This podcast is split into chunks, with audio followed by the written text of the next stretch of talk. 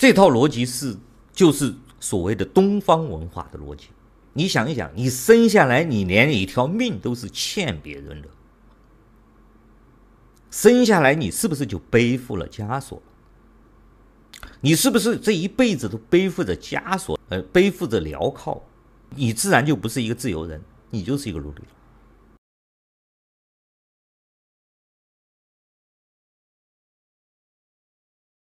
从这个角度上，我就给大家讲一讲俄罗斯和中国的有一个根本性的不一样的地方。普京发动战争，发动战争呢，他就不能够把这些俄罗斯的人呢、随意的绑架去做炮灰，也不能够随便的把这些人征兵。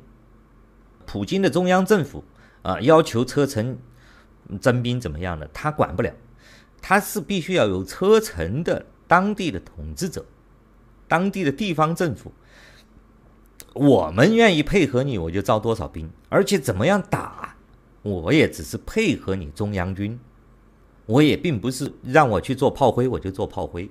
所以说这个就有明显的区别，他和中国这种就完全是不一样的。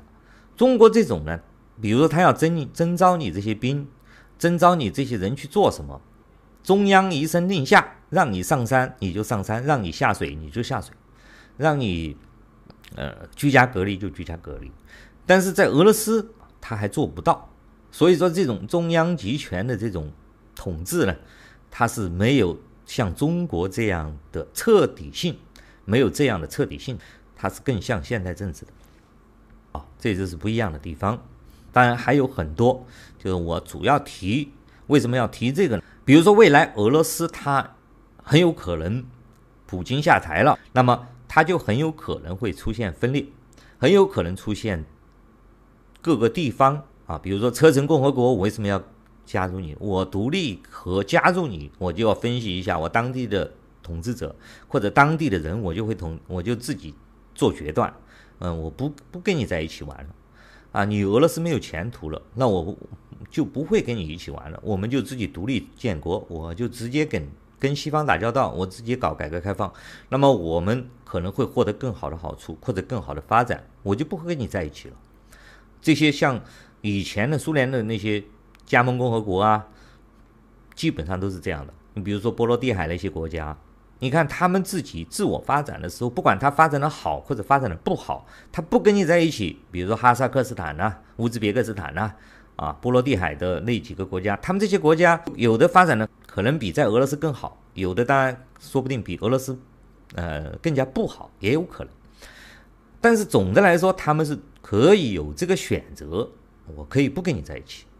那么，当这个普京不能够在这样那些做所有的政治势力不能整合在一起的时候，那么自然就会出现大家分裂，啊，有些人自然就会分裂出去了，这种可能性就非常高。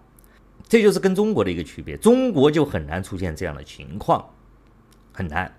你看，包括今天所谓的中国人对台湾都是念念不忘的啊，台湾是中国的一部分呐，天天中国人像念经一样啊，就像念经一样，念了几十年了，还到今天还在念啊。台湾是我们的，虽然事实上台湾都已经独立去出去很多年了啊，都已经早就不是跟你早就已经是两回事了。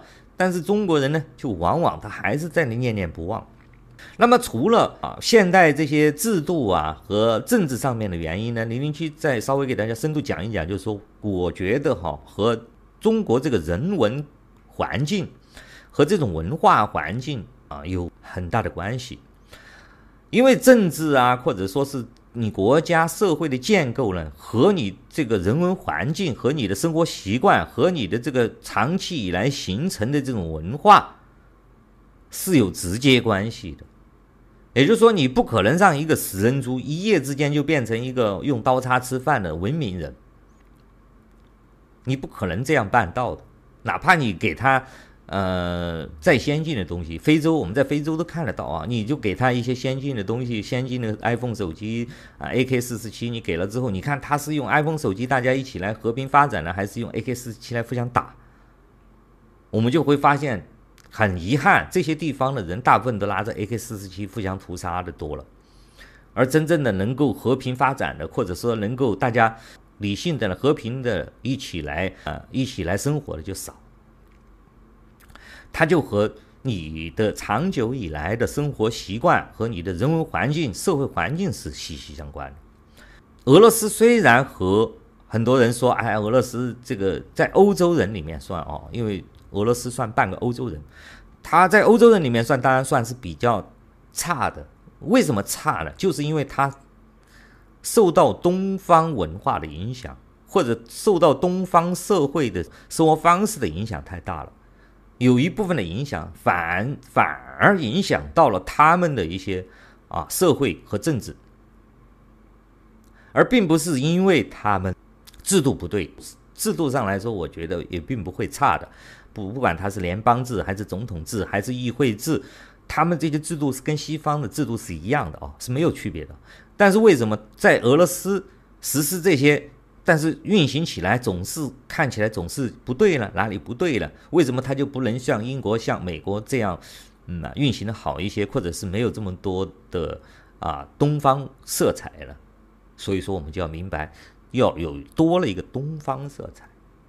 这个东方色彩到底是个什么东西呢？就零零七稍微给大家讲一讲，就是来自于中国的这种传统文化，或者是中国的这种社会。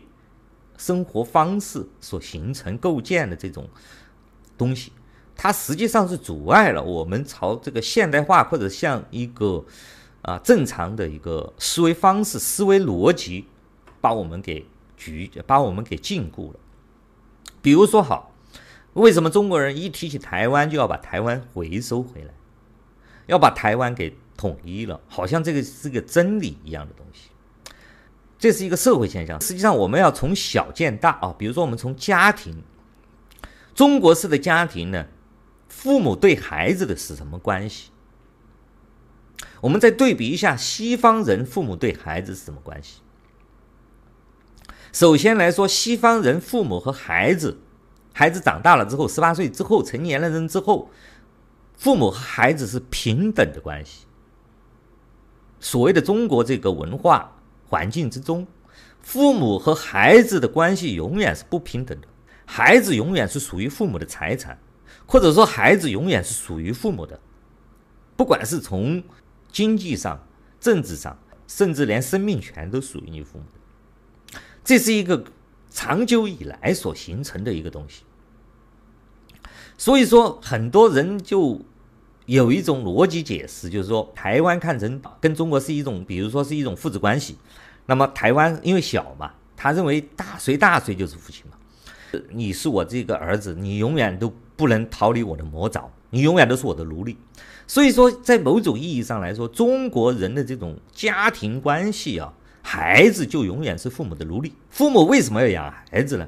中国人的父母为什么养孩子？是所谓的养儿防老。我要养你这个孩子出来，就是要为了将来给我养老。怎么样才能让你将来为我养老呢？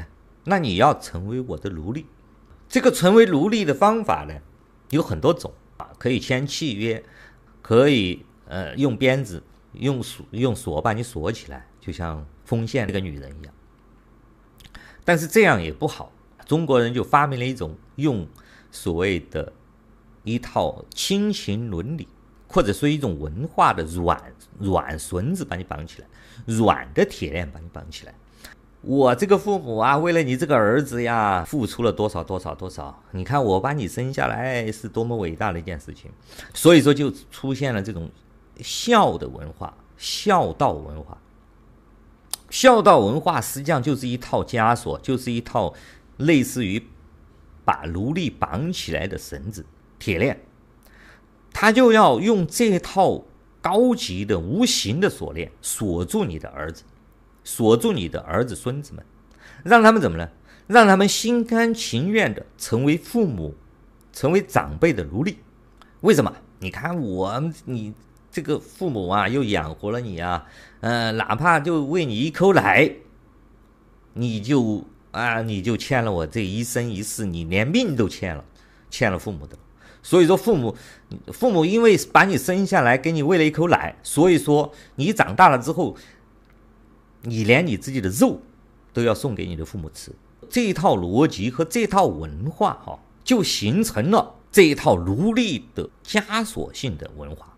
直白的演说，就相当于是一套软性的锁链，就把你的子子孙孙锁在了这种逻辑链条之中，而且是全方位的，是社会全方位的支持这套理论啊，不管是从社会上，还是从文化上，还是从家庭上，啊，还是从家族上，你如果对你的父母不孝顺，或者说是对父母有任何的不知了之后，整个社会都会。对你进行惩罚，是家庭、家族，还是社会，还是你的领导，全方位对你进行迫害。所以说，你活在这套环境之中，这个生存环境之中，你自然就变成了一种什么呢？你生下来你就欠了一屁股债了，你连命都是欠别人的。这套逻辑是，就是所谓的东方文化的逻辑。你想一想，你生下来，你连一条命都是欠别人的，生下来你是不是就背负了枷锁？你是不是这一辈子都背负着枷锁，呃，背负着镣铐？你自然就不是一个自由人，你就是一个奴隶。而我们在看西方人父母跟子女之间的关系是什么关系？